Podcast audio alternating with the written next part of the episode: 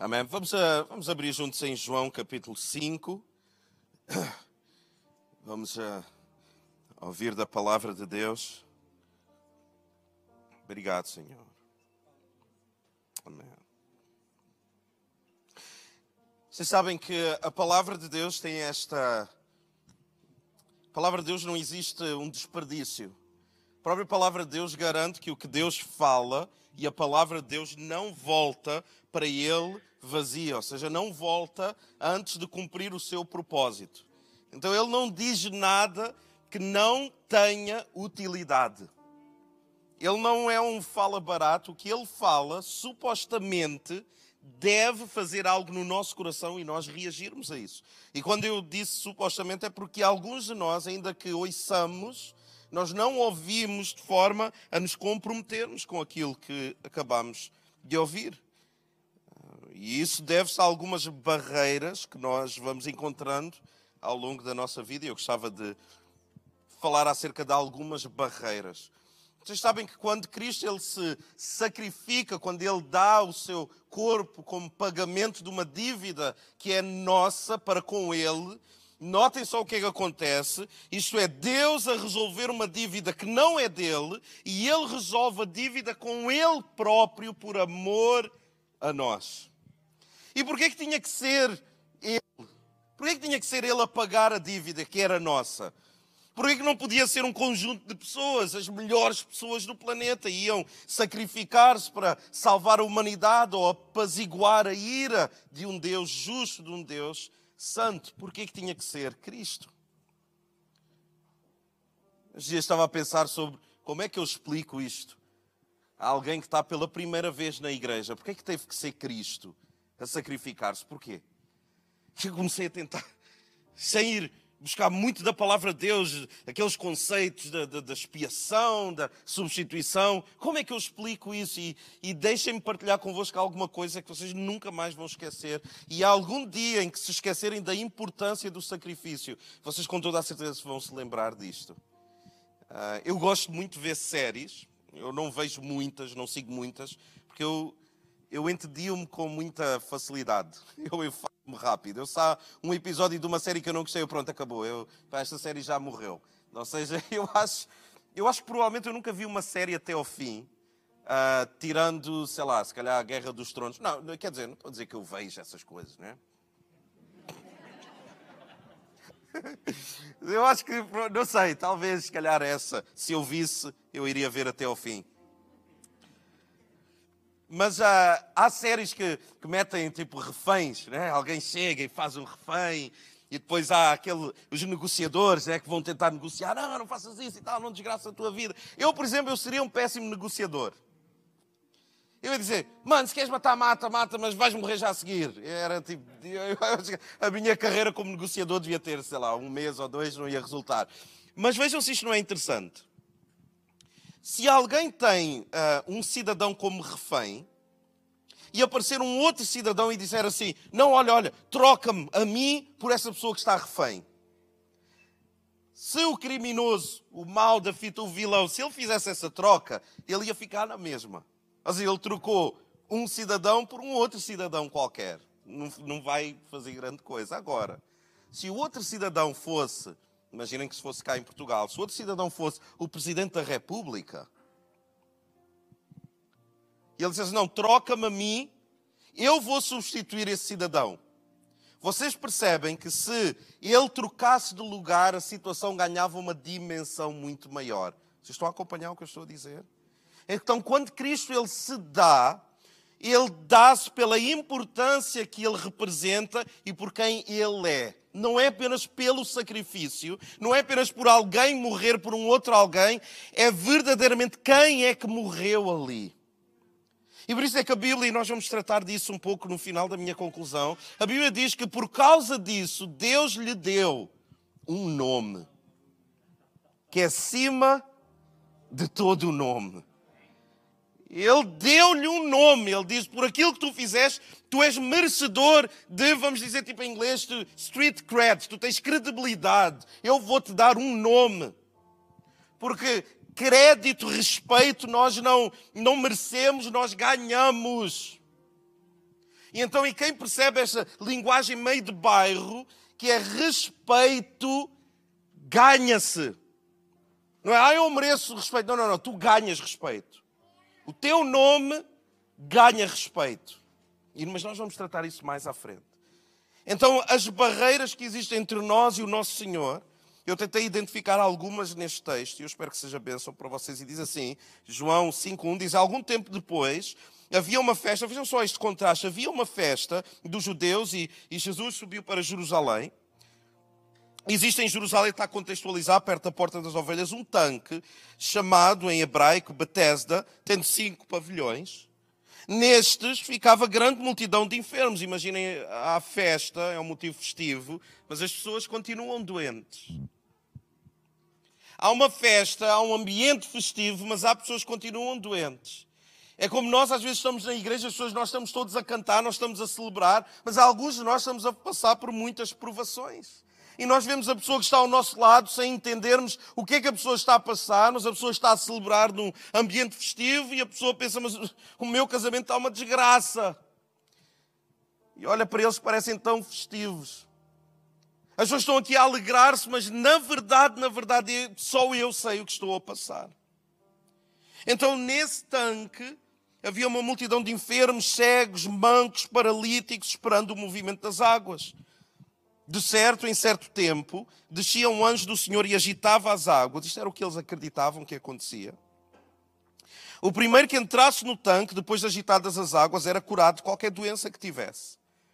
Estava ali um certo homem enfermo, havia 38 anos. Quando Jesus o viu deitado e sabendo que estava assim há muito tempo, perguntou-lhe: Veja só esta pergunta: Queres ser curado?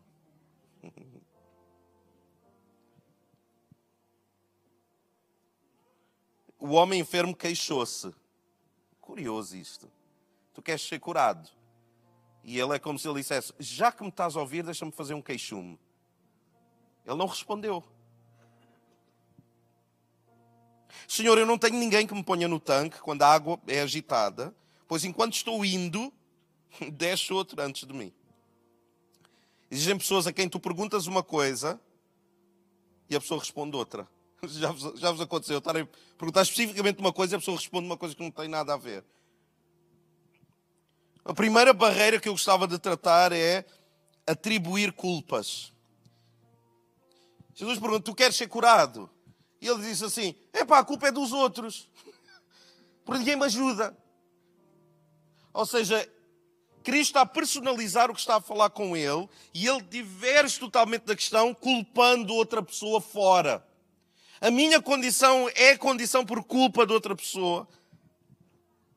A minha condição está assim porque o meu marido, a minha esposa, os meus filhos, o meu país, a minha cor de pele, houve um negócio que não correu bem, e eu, os meus pais, a maneira como eu fui criado. Então, esta falha, esta enfermidade da minha alma é culpa de outro e não minha. Isso é uma barreira, ou isso é uma barreira tremenda onde Deus ele está a ministrar ao nosso coração e nós só estamos a atribuir culpas a outra pessoa. Ao ambiente, ao contexto, aos outros, à igreja, à discriminação, à nossa idade. Sou muito novo, sou muito velho, sei lá. Eu escrevi assim: um homem pode fracassar em muitas coisas, mas só se torna um fracassado quando começa a culpar os outros. A culpa não é minha. É um síndrome de criança. Isto parece a, houve. Eu acho que a pessoa até está aqui, mas eu não vou dizer o nome porque. Alguém, quando era muito pequenino, uh, e, e, as crianças passam por um momento que são, são mentirosos, não é? Só que são os piores mentirosos de sempre. Tipo, são sempre agarrados na mentira. E eu lembro uma vez que um rapaz, eu não sei o que é que ele tinha na mão, mas ele tinha um, é um copo. Pronto. Uh, ele tinha um copo, estava montes de gente à volta, ele deixou cair o copo. Mal ele deixou cair o copo, ele disse assim: Não fui eu. Nós vimos. As crianças são demais. Ah, mas nós rimos, mas alguns de nós temos o síndrome de atribuir culpas aos outros. O que me está a acontecer não é culpa minha. O que me está a acontecer é culpa de outra pessoa. Não és tu que não consegues ficar calado. És tu que não valorizas quem tens ao teu lado. És o que não consideras os outros o suficiente e falas de maneira a magoar os outros. Não, a culpa é tua, sim. Não, tu estás nessa embrulhada por culpa tua, não é culpa de outra pessoa. E, e é preciso muita maturidade para nós percebermos as nossas culpas, o constrangimento de nós assumirmos. Eu tive errado, perdoa-me, eu tive errado, eu peço desculpa. E as pessoas podem dizer: não, mas o pastor não conhece a minha situação. Mas eu conheço o meu Deus. Ah, não, não, mas eu, o pastor não conhece o processo, como é que isto chegou até aqui. Não, eu conheço imensos, eu conheço imensos processos. E não há situação onde nós não tenhamos um pouco de culpa. E quando tu assumes um pouco de culpa, Deus é gracioso e Ele mostra-te a solução. Mas enquanto tu estás a atribuir culpas aos outros, qual é a culpa da tua enfermidade? Ah, é as pessoas que não me ajudam. E essa questão de perdoar não resulta comigo. Essa eu acredito em ofertar, mas comigo não resulta. Eu acredito que Deus restaura casamentos, mas deixa-me explicar-te a razão de não acontecer comigo. A culpa é de outra pessoa. Então este homem dá uma volta enorme, desculpabiliza-se pelos outros. E quando Cristo olha para ele, diz assim no versículo 8, este é o meu segundo princípio, ordenou-lhe Jesus: levanta-te, apanha o teu leito e anda. Ele não conseguia andar. Mas ele teve que se esforçar. Ele teve que se esforçar. Cristo não diz assim: estás curado. Então ele diz: levanta-te. Ou seja, a tua cura existe no processo onde tu dás um passo em frente, tu dás um passo. Podia cair no ridículo. Ele podia dizer: Mas Senhor, eu não consigo. E se toda a gente que me está a ver, eu vou cair no ridículo, como é que eu vou fazer isso? Não, levanta-te e anda. Alguns de nós temos uma barreira entre nós e Deus pela nossa falta de esforço. Nada na vida é de graça. Até a nível de Deus é pela graça, não de graça. Porque a graça que nos alcançou custou alguma coisa a alguém. Não foi de graça, é pela graça. E essa graça custou. Então, o que é que acontece? Se eu tenho falta de esforço, tudo o que Deus quer produzir na minha vida não tem efeito, porque Ele diz: levanta-te, e eu digo: eu não consigo. Ele diz: levanta, e diz: não, mas tu não conheces a minha situação, não, levanta-te, faz alguma coisa, não, eu não consigo, eu vou passar vergonha. Se eu disser com a minha boca, se eu confessar que eu acredito que é possível dar a volta a esta situação, e se não der a volta? Como é que eu vou confessar algo que eu ainda não estou a viver? Como é que eu vou confessar algo que eu ainda não estou neste lugar? Como é que eu vou fazer isso? É pela fé. E a fé é meio loucura. A fé é eu ir sem ver, é eu, eu querer sem eu ter prova física. É a esperança de coisas que eu ainda não consigo ver, mas eu avanço. Então a falta de esforço é uma barreira entre nós e Deus. Duas coisas rápidas. Primeira coisa, percebe o custo de algo antes de quereres adquirir. Tu queres te casar? Percebe o custo do casamento. Percebe que não é uma coisa fácil. Percebe se tu realmente queres engajar num relacionamento que vai durar o resto da tua vida. Se, se, se tu tiveres bênção o suficiente, se tu conseguires aguentar o casamento até ao fim, ou isso é motivo de, de, muita alegria. Um casamento onde as pessoas casaram-se e foram, foram até ao fim. Mas primeiro tu tens que considerar o custo. Tu tens que pensar, isto vai ter muito esforço, eu vou ter que trabalhar muito para isto. Porque o preço é o que tu pagas e valor é o que tu recebes. Preço é o que eu pago. Eu já paguei por coisas que para outras pessoas não significavam nada, mas para mim tinham muito valor. Então eu tenho que entender o esforço. Será que vale a pena eu meter-me nisto? Para eu não desistir a meio, para eu não me envergonhar a meio. Lucas 14, 28 diz assim: Pois qual de vós, querendo edificar uma torre, vejam só, a Bíblia é tão interessante que até conselhos em termos de negócios, até nós entendemos isto. Pois qual de vós, querendo edificar uma torre, não se senta primeiro a calcular as despesas para ver se tem com que acabar? No que tu te metes, considera o esforço. Quando nós chegamos aqui à igreja, eu estou com muita atenção ao que eu estou a dizer. Quando nós chegamos aqui à igreja, eu tenho que considerar isto. será que eu vou dar tudo o que eu tenho na igreja? Quando nós estamos a cantar, será que eu realmente vou dar tudo? Por isso é que há pessoas que ficam muito escandalizadas. Não há, há uma ou outra pessoa, não há pessoas assim, há uma ou outra. Ficam muito escandalizados quando eu digo assim: se é para estar aqui, é para estar aqui. Nós estamos a cantar, é para cantar. É para ouvir a pregação, é para ouvir a pregação. É para ser generoso, é para ser generoso. Não quer estar aqui, vai embora. As pessoas ficam muito, ai, não devia. Então vai embora. Vai embora, não tem problema. Se a pessoa sentar comigo e diz assim, pastor, pastor está a dizer para eu me ir embora. Eu vou perguntar, tu queres ficar aqui? Eu quero. Tu queres, tu percebes que aqui a gente canta? É, eu percebo isso, pastor. Tu percebes que aqui a palavra de Deus é pregada? Ah, eu percebo isso. Então fica. Agora, se tu queres brincar, vai fazer outra coisa qualquer. Então, antes de tu saíres de casa e vires até aqui, mede o esforço. Quer dizer, eu vou estar lá, eu não sou uma pessoa de perder tempo, eu não quero estar a gastar energia à toa. Se eu vou lá, eu vou dar tudo. Eu não vou ficar a observar, eu vou cantar, eu vou ouvir a pregação como se de eh, salvar a minha alma dependesse daquilo que vai ser dito. E eu vou ser generoso, eu não vou chegar lá com o que tenho. Ah, tenho aqui um euro, vou dar na oferta. Não, eu vou preparado. Eu estou a contabilizar o esforço que é fazer parte daquela família. E a família da CCLX tem um preço. Eu, por exemplo, ontem houve muitas coisas, muitas coisas que foram de improviso, que não era suposto ser assim. E eu amei o pessoal na conferência Shine, toda a gente a trabalhar, a dar no duro. Eu super surpreendido. Eu, de repente, eu nem sabia, estava aqui o Joel, o pastor Joel X de Cascais, a liderar o louvor. Não liderava o louvor aí há três anos ou quatro anos. E eles estavam aqui em uníssono como se tivessem ensaiado a vida toda. Porquê? Porque eles mediram esforço. Eles perceberam, por exemplo, quem é que assegurou uma, uma, série de coisas? O nosso André Mata, a Ana Mata, eles mediram o esforço. Eles disseram, se eu vou estar no ministério, se eu vou servir esta casa, isto vai me custar muito. Então mede o esforço. Vais começar um namoro, percebe o esforço que isso vai dar. Vais começar um negócio, mede o esforço. Quer estar nesta casa, mede o esforço. Segundo princípio, é aceita dentro da falta de esforço, aceita a suficiência de Jesus. Aceita que tem tudo a ver com Ele. Aceita que quando tu oras, então tu podes parar de te esforçar. Quando eu oro, eu tenho que descansar. Quando eu dou a Ele o meu fardo, eu tenho a obrigação de descansar, porque senão eu estou a ser incrédulo.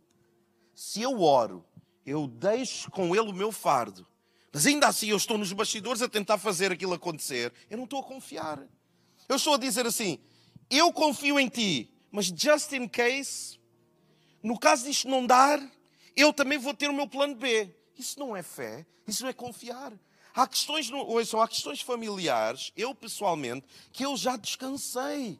Eu peguei, era peso, e eu pensei, isto está-me a custar de levar, não é um peso que me pertence, porque eu não consigo fazer, eu não consigo entrar no coração de algumas pessoas da minha família e fazê-las aceitar uh, o nosso Senhor. Eu não consigo entrar no, na mente de algumas pessoas e mudar a maneira delas pensarem. Então eu oro e eu descanso. E sempre que esse fardo está a voltar, eu rejeito. Eu digo assim: isto foi tratado na cruz. Eu acredito na suficiência daquilo que Ele fez. E não há nada que eu possa fazer mais. Eu já orei e está feito. E eu descanso, aceita a suficiência. Sabem porquê que nós somos uh, extremamente, extremamente dramáticos na nossa vida. Nós não aceitamos a suficiência.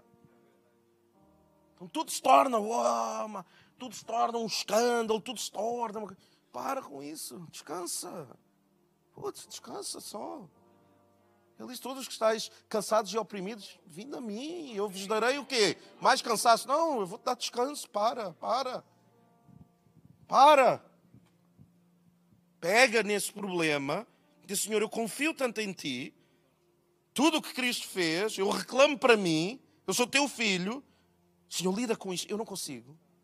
Não há estratégia, não há esquema. Eu não consigo. Senhor faz tu. Então aí o esforço não é contraproducente, é um esforço bom. Eu tenho um, um sprint de ir à presença de Deus e eu descanso.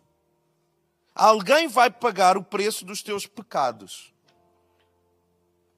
Ou pagas tu, ou deixas ele pagar. Por isso é que é interessante isto. que se eu estou a fazer o esforço, eu estou a invalidar o que ele fez. Ou seja, o teu esforço não foi suficiente, eu agora é que vou fazer. Há coisas que nós nos devemos esforçar na nossa fé, não nos nossos problemas. Os nossos problemas, há alguns que a gente só tem que entregar e descansar. Vocês já imaginaram se alguém tem uma sexualidade um pouco mais assim, mais, uh, mais ativa? eu, eu, eu lembro-me de algumas pessoas em que eu aconselhei, por exemplo, imaginem um homem que ele não conseguia parar de olhar para as miúdas da igreja. Não conseguia. A mente dele era tipo um GPS.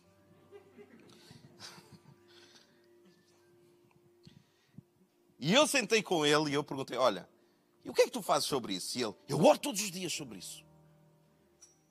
Eu, eu, eu disse assim: Tu tens que orar todos os dias. Há coisas tão mais importantes na vida, porque quando tu oras, tu trazes à existência. Tu trazes à existência, o problema volta a estar o quê? Vivo. Há coisas que nós dizemos assim: Senhor, ajuda-me, eu não quero mais ser assim. Eu vou me esforçar para não ser assim, mas tu tens que me ajudar. Agora, se eu estou sempre a orar sobre o mesmo assunto, é porque eu não tenho fé que Deus está a ouvir. Eu não tenho fé que Deus já está a operar em mim. Isto está a fazer sentido para alguém? Ok? Então há coisas que eu oro uma vez e eu descanso. Eu digo, Senhor, eu oro e no máximo duas ou três vezes, porque às vezes a nossa fé também. Mas a gente ora e a gente deixa com Ele. A gente diz, Senhor, eu não estou a conseguir, mas eu não quero estar-me sempre a lembrar disto. Porque quanto mais eu me lembro, mais eu tenho que lidar com isso. Então, Senhor, apaga isto da minha mente, eu confio em Ti. Então ele diz: Tu tens de levantar, tu tens que fazer alguma coisa. Número 3, eu só tenho mais dois pontos. É o facto de nós podermos nos tornar pessoas religiosas. No versículo 9 diz assim: imediatamente o homem pegou o seu leito, uma pequena cama, e andou. E João escreve: e aquele dia era sábado. Por isso, versículo 10, disseram os judeus ao que fora curado: não é lícito, porque é sábado, tu não podes carregar a tua cama. Ou seja, a questão da religiosidade, ele não podia pegar no leito dele, porque era proibido, e isso era impedimento para o milagre dele. Ele nem sequer sabia quem Cristo era e podia cair no ridículo ele tentar fazer algo só porque outra pessoa disse. E a expectativa deste homem era acerca de um anjo. Ele não estava à espera de, de um homem. Ele dizia assim: se o anjo aparecer e ele mexer nas águas, eu vou ser curado. Então a minha expectativa, vejam como é que a religião nos faz ficarmos reféns. A minha expectativa é que um anjo venha e vá mexer nas águas e quando eu entrar lá eu vou ser curado. Eu estou à espera de um anjo. E aparece um homem. E segundo a Escritura, não era um homem do tipo como o nosso Diogo Morgado. Um Jesus espetacular. Eu vou dizer, se aquele Jesus aparecesse, eu, não, contigo está tranquilo, a gente vamos conquistar o mundo. Mas Cristo era tão vulgar na sua maneira, tão normal, que não tinha nada que atraísse aos olhos. É engraçado isto. Cristo passava despercebido no meio de qualquer judeu.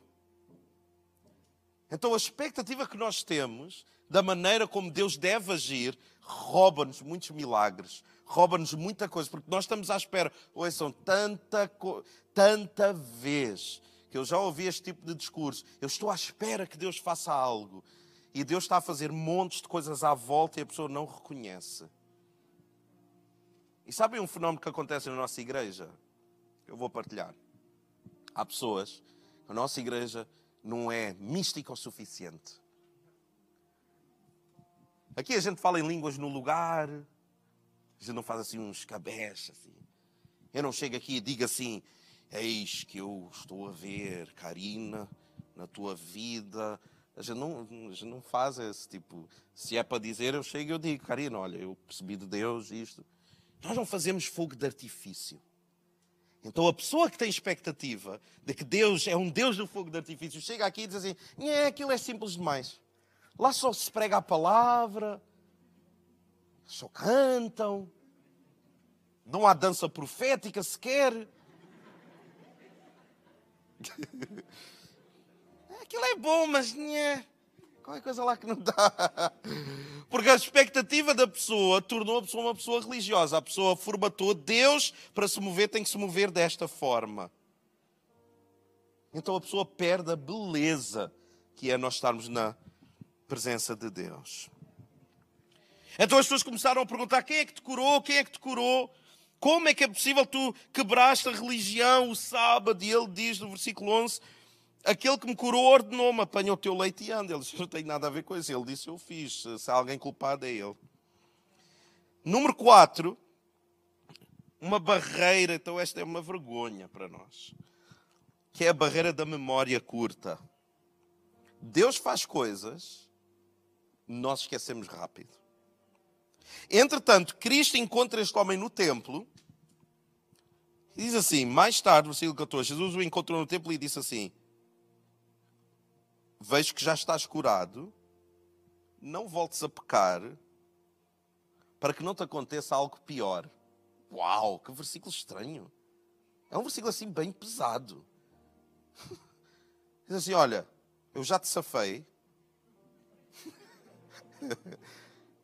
não te ponhas a jeito. Se eu já fiz algo na tua vida, ser grato se eu já estabeleci alguma coisa, se tu já foste vítima da minha misericórdia, se tu já foste alcançado pela minha graça, lembra-te disso. Para que não te aconteça algo pior. Sabem o que é, que é o algo pior? Não é uma doença, é nós estarmos fora da presença dEle. É toda a gente estar a curtir a presença de Deus e aquilo não nos diz nada. Porque nós esquecemos o que é que Ele fez lá atrás. Não sei se isto mexe convosco. Eu fico, eu fico tão envergonhado quando eu preciso, seja do que for de Deus, quando basta eu me lembrar o que é que Ele fez, já seria suficiente. Eu estou no louvor e eu às vezes fico meio desconcentrado e uh, das coisas que me devolve à presença de Deus é gratidão. É, eu não merecia estar aqui. Eu não, eu não merecia estar nesta igreja. Eu não merecia a esposa que tenho. Eu não merecia ter filhos sequer. Eu não merecia ter respeito das pessoas. Eu não, eu não mereço ter a equipa fantástica que tenho nesta igreja. Eu não mereço o carro que tenho. Eu não mereço o luxo de ter uma mota. Eu tenho uma mota. Eu não mereço ter a casa que tenho, que não é luxuosa, não é enorme, mas eu não mereço aquilo. E automaticamente, quando eu me começo a lembrar, não há como eu não fechar os olhos e dizer: Senhor, obrigado. Tu podes, tu podes não fazer mais nada na minha vida e tudo de repente correr mal. Ainda assim, tu és merecedor. Ainda assim, pelo mínimo que tu possas ter feito na minha vida, teres-me acolhido na tua presença, já valeu a pena. Eu, não, eu nem tenho coragem naquele momento de pedir nada, há só gratidão olho para a pessoa que está à minha direita, gratidão. A pessoa que está à minha esquerda, gratidão. A pessoa que está atrás de mim, gratidão. Memória curta, que é o que alguns de nós temos. Eu estou aqui, eu olho. E eu confesso, eu estava meio distraído no louvor. E eu olhei à minha esquerda, estava o Bruno, e eu lembrei-me do que o Bruno estava a partilhar no home delivery. E eu pensei, é isso mesmo, Bruno, bora, bora fazer as coisas acontecer. À minha frente estava a Vanessa. Pensei, que bênção ela estar a servir e serve a comunidade no Cacém, tudo o que é sítio. À minha direita tenho o Alberto que está conosco. Atrás de mim tenho um casal que eu amo e conheço há meia dúzia de dias quase e amo como se conhecesse há, há anos. Como é que eu vou ter uma memória curta? Como? E eu acho que é um exercício que nós devemos fazer. Senhor, lembra-me, lembra-me o que tu fizeste. Nem que seja há duas semanas. Nem que seja, Senhor, lembra-me o que eu senti, a convicção que eu senti no culto passado. Senhor, lembra-me o significado do sangue de Jesus. Senhor, lembra-me que eu eu fui um dos propósitos pelos quais tu foste à cruz. Senhor, lembra-me a tua palavra. as coisas eu posso vos garantir, vão começar a mudar na nossa vida. Memória curta. E por último, há alguma coisa que pode impedir nós chegarmos àquilo que Deus quer para nós. É nós não honrarmos o Filho. Nós esquecemos disso. Nós honramos o Espírito Santo, nós pedimos ao Espírito Santo para se mover entre nós, nós honramos o Pai. Mas há características do Filho que nós paramos de honrar, como o seu nome, por exemplo. O nome que é acima de todo o nome. Entretanto, Cristo houve uma série de polémicas sobre o que aconteceu. E ele vira-se e ele fala para todos, e ele diz assim: a fim de que todos honrem o Filho, exatamente como honram o Pai. Aquele que não honra o Filho, não honra o Pai que o enviou.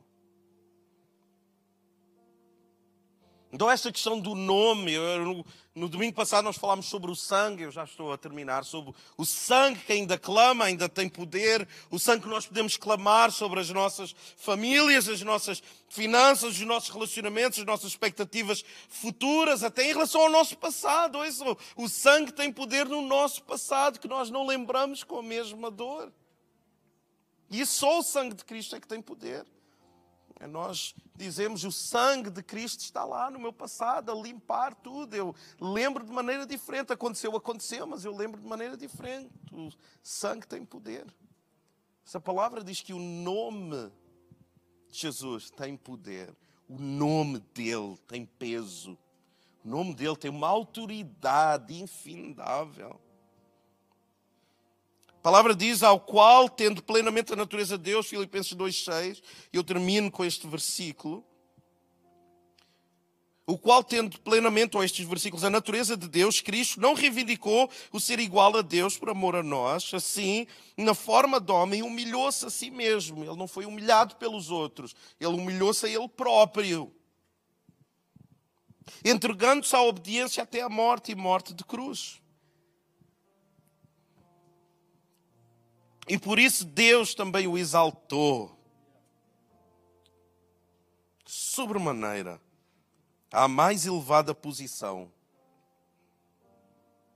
E lhe deu o nome.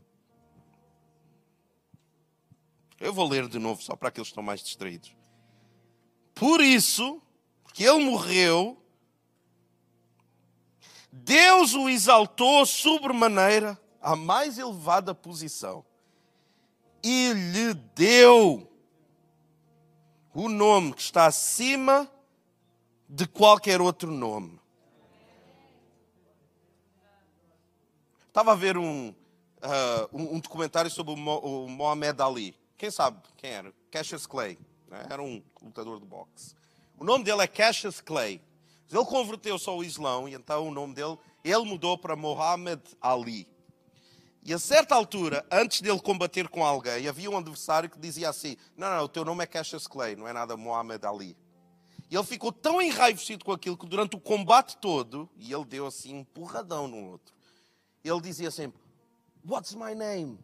Ele dava-lhe pá, pá, what's my name? What's my name? Ele ficou pá, pá, e até humilhou o outro, what's my name? Porque ele queria o quê? E depois entrevistaram e ele disse: You must pay respect to my name. Ou seja, tu tens que dar respeito ao meu nome tu tens de dar respeito ao meu nome, ou seja, eu mereço ser respeitado, o meu nome tem que ser respeitado. Blá, blá, blá. Mas o que nós vemos aqui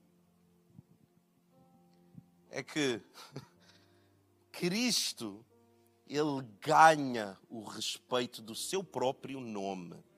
Então tu podes pôr qualquer Mohamed Ali, Maomé, Gandhi, Buda, qualquer outra pessoa, pões Cristo numa fila qualquer, tu clamas por alguém e só há um nome, um nome.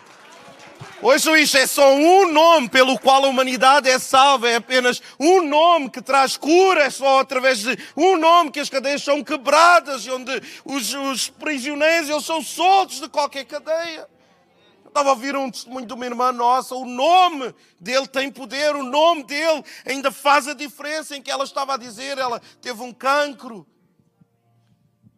E quando foram para operar, ouçam, isto não é uma coisa que eu ouvi, não, ela contou e eu, e eu sei o que, é que aconteceu. Ela teve cancro, ela estava praticamente na mesa de operações, meio já anestesiada, eles foram fazer só apenas o exame, só porque sim. O câncer desapareceu, não tem nada. Chamaram outro médico e mais outro médico, ficaram a olhar e dizer: Olha, não podemos operar mais. não tem mais. Não podemos operar, vamos operar o que? Você não tem nada. Que não tem memória curta. Ela saiu, ela telefonou, pastor, eu, eu não vou ser operada. Como assim não vai ser operada? Não tem nada. Como assim não tem nada? Não tem. Não tem. Um nome que é acima de todo nome, de qualquer circunstância. E nós devemos honrar o Filho dessa forma, clamando pelo seu sangue. Não percamos esta, este hábito, que para alguns é um hábito antigo, é, é um hábito bíblico de nós clamarmos pelo sangue e pelo seu nome. Para que ao nome de Jesus se dobre todo o joelho dos que estão nos céus, na terra e debaixo da terra. Os que estão vivos os que estão mortos, os que estão no céu, toda a gente não vai ter, não é mais opcional. Eventualmente, o ateu mais ruim que pode existir vai ser obrigado, não é? Vai ser convidado mais. É convidado enquanto está em vida. E este é o convite que nós fazemos. Vem até ele, ele vai te aceitar. Há lugar para ti. Puxa uma cadeira à mesa. Há lugar para ti. Mas vai chegar uma altura que não vai ser mais um convite vai ser um mandamento onde todos vão ter que dobrar e todos vão ter que confessar, quer concordem, quer não concordem, quer acreditem, quer não acreditem, vão confessar. Ele é Senhor, para a honra e glória de Deus Pai. Só vos convidar a ficarmos de pé juntos.